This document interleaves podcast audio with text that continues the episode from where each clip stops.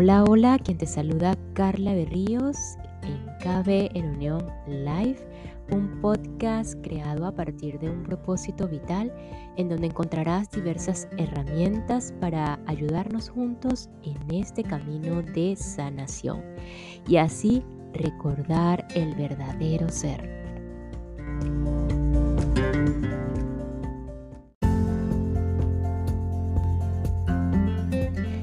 Cuando nos hacemos conscientes de que hay una parte en nosotros que le encanta el sufrimiento, es como una atracción hacia esa energía.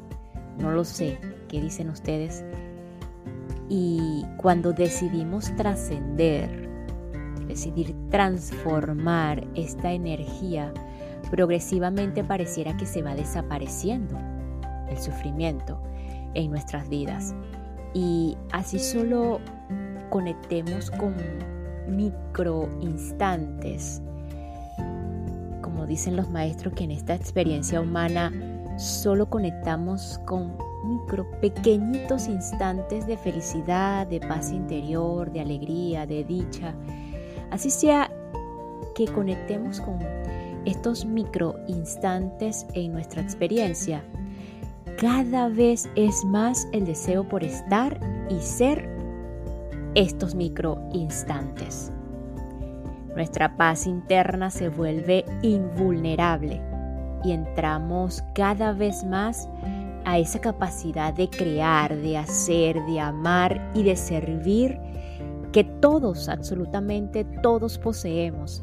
Y pues sin duda se va expresando sin condición ni restricción y allí podemos expresar que decidir trascender el sufrimiento nos acerca cada vez más hacia la sabiduría, la verdadera sabiduría.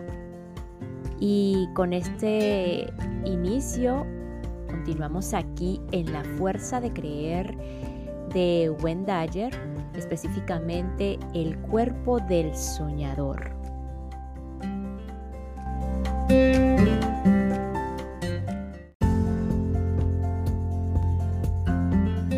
Echemos una ojeada a las reglas de los sueños y comprobemos la gran diferencia que existe con respecto a las que aplicamos en la vigilia.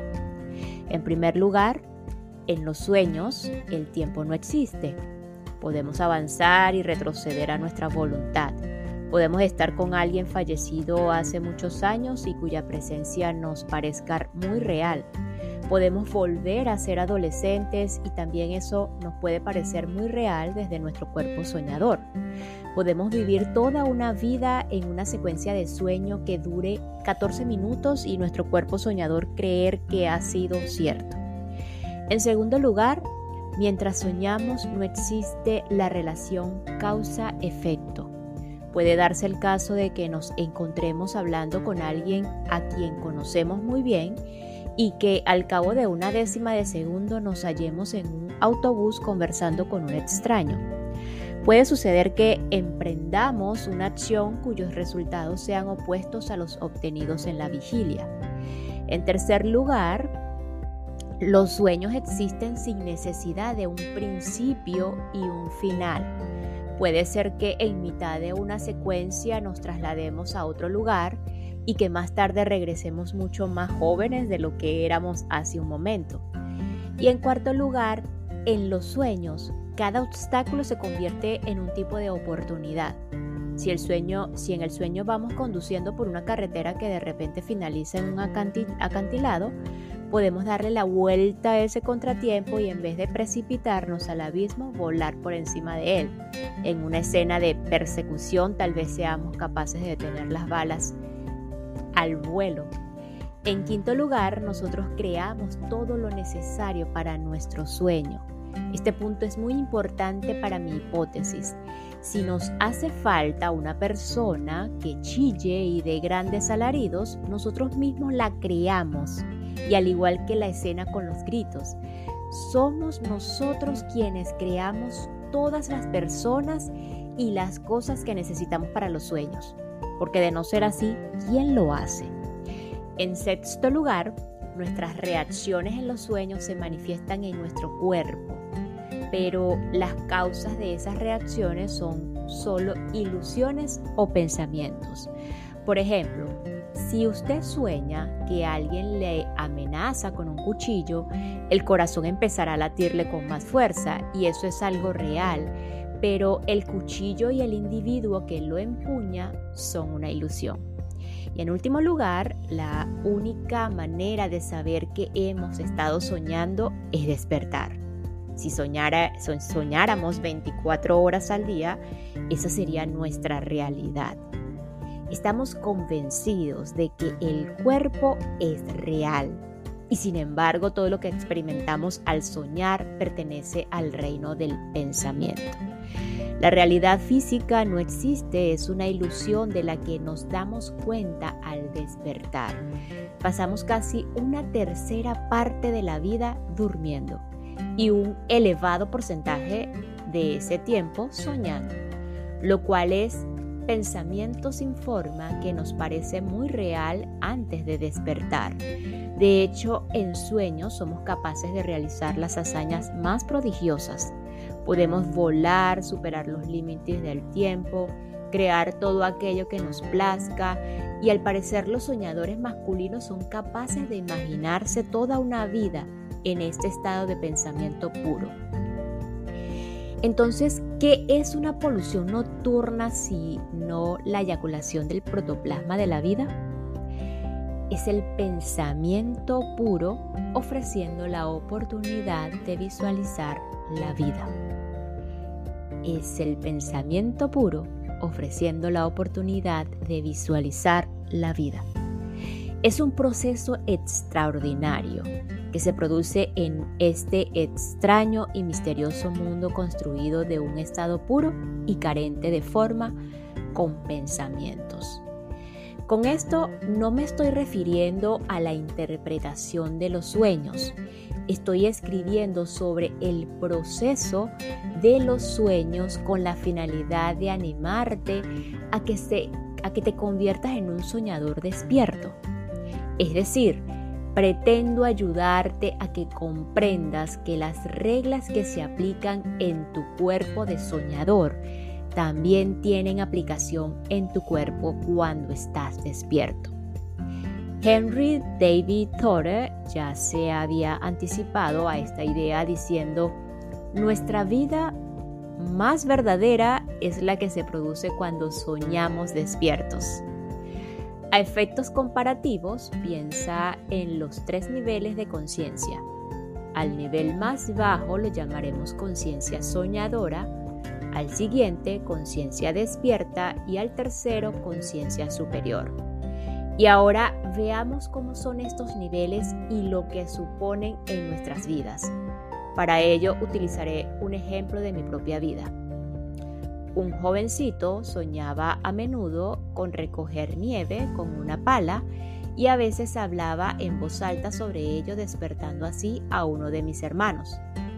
Este llegó a descubrir que si me hablaba muy flojito durante mi sueño, podía conseguir que yo le entregara mi pala imaginaria y de este modo divertirse a mi costa hasta que sus carcajadas me despertaban. Pero en tanto simulaba ser parte de mi sueño, yo cooperaba desde mi nivel de conciencia soñadora con su nivel de conciencia despierta. Este caso creo que ilustra perfectamente nuestra capacidad de comunicación entre nuestra conciencia soñadora y nuestra conciencia despierta.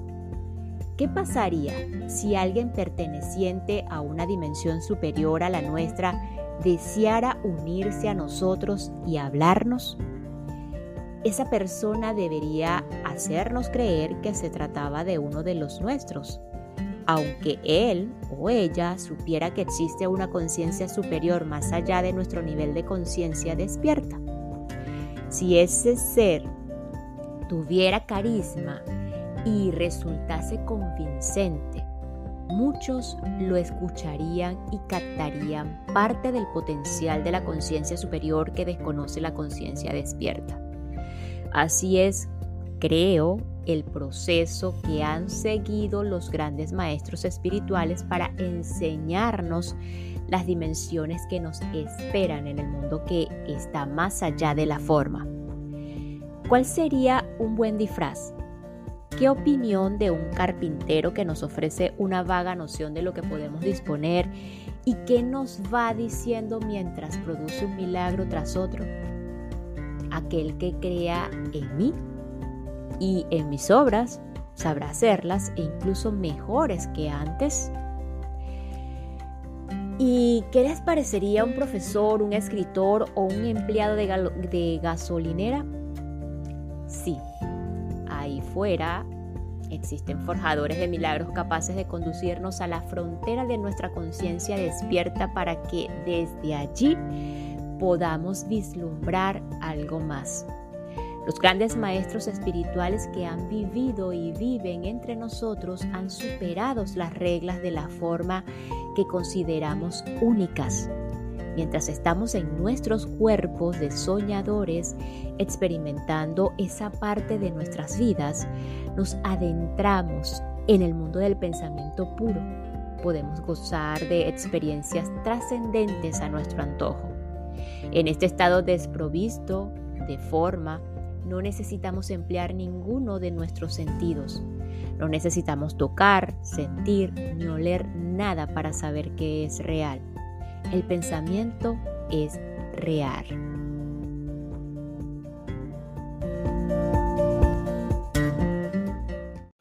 Y esta pausa es para enviar un saludo y agradecimiento a todos los que me escuchan desde Nueva Esparta, Portuguesa, Distrito Capital Caracas, Aragua, en Venezuela. Muchísimas gracias Venezuela por su apoyo, por su receptividad y por escucharme.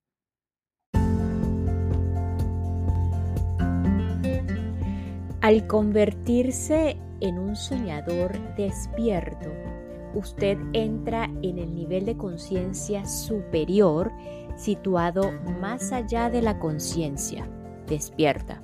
Es decir, penetra en el nivel de los maestros espirituales en el que nos han señalado a través de sus enseñanzas y ejemplos sobre los seres humanos. Pero para conseguirlo, usted debe desafiar al sistema de creencias y pensamientos que conforman su realidad.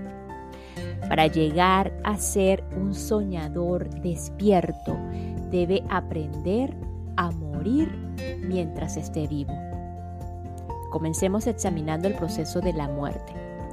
Creo firmemente que, número uno, no podemos matar el pensamiento y que, número dos, toda forma está en transición.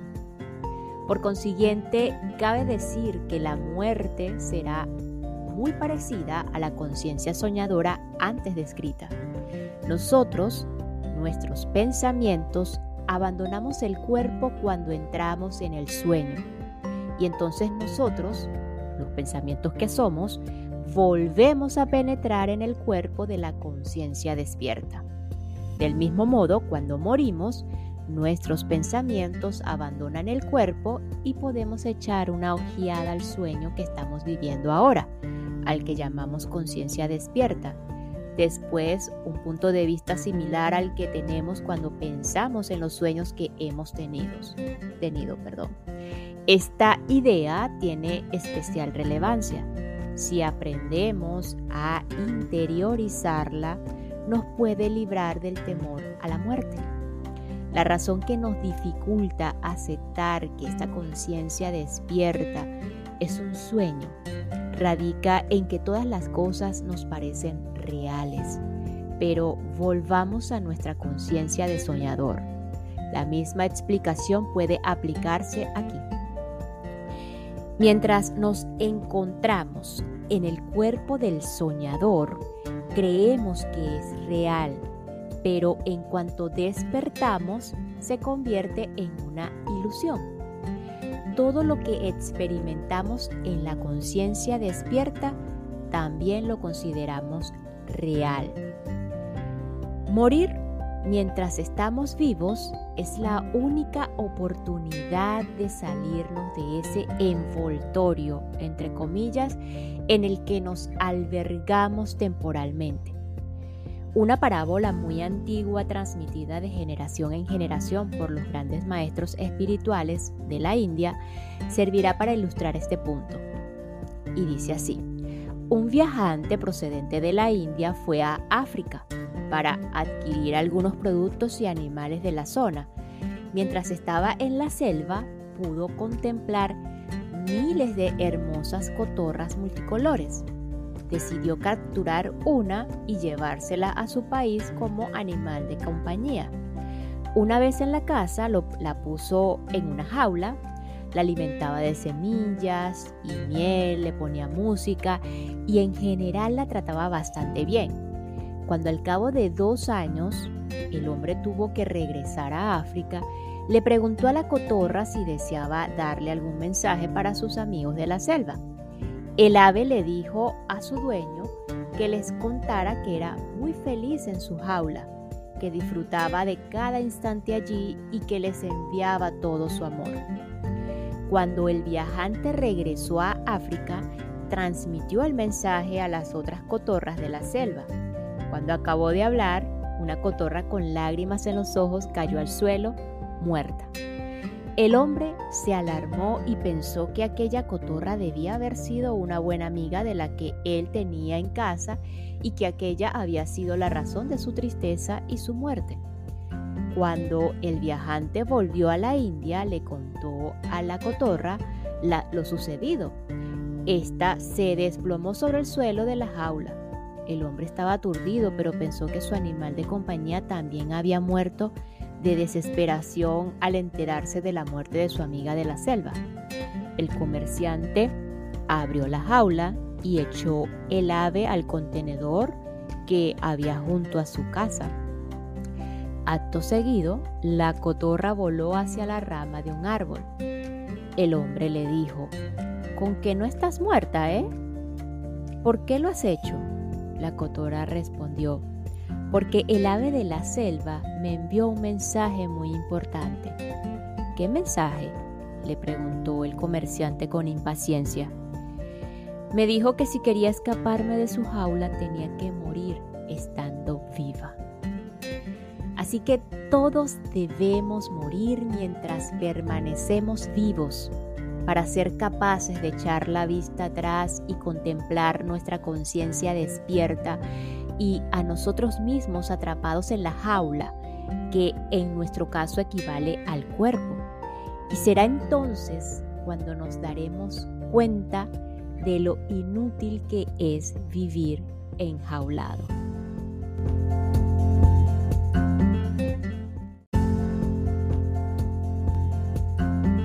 Y nos despedimos de este episodio con lo siguiente. La única manera de saber que hemos estado soñando es despertar. Nos escuchamos en el próximo episodio para continuar con la fuerza de creer del autor norteamericano Dyer, cómo cambiar su vida. Y pues una herramienta más para ayudarnos en esta conexión con nuestra guía interna, con nuestra paz interna, con nuestro verdadero ser, con nuestra verdadera sabiduría. Gracias, gracias, gracias.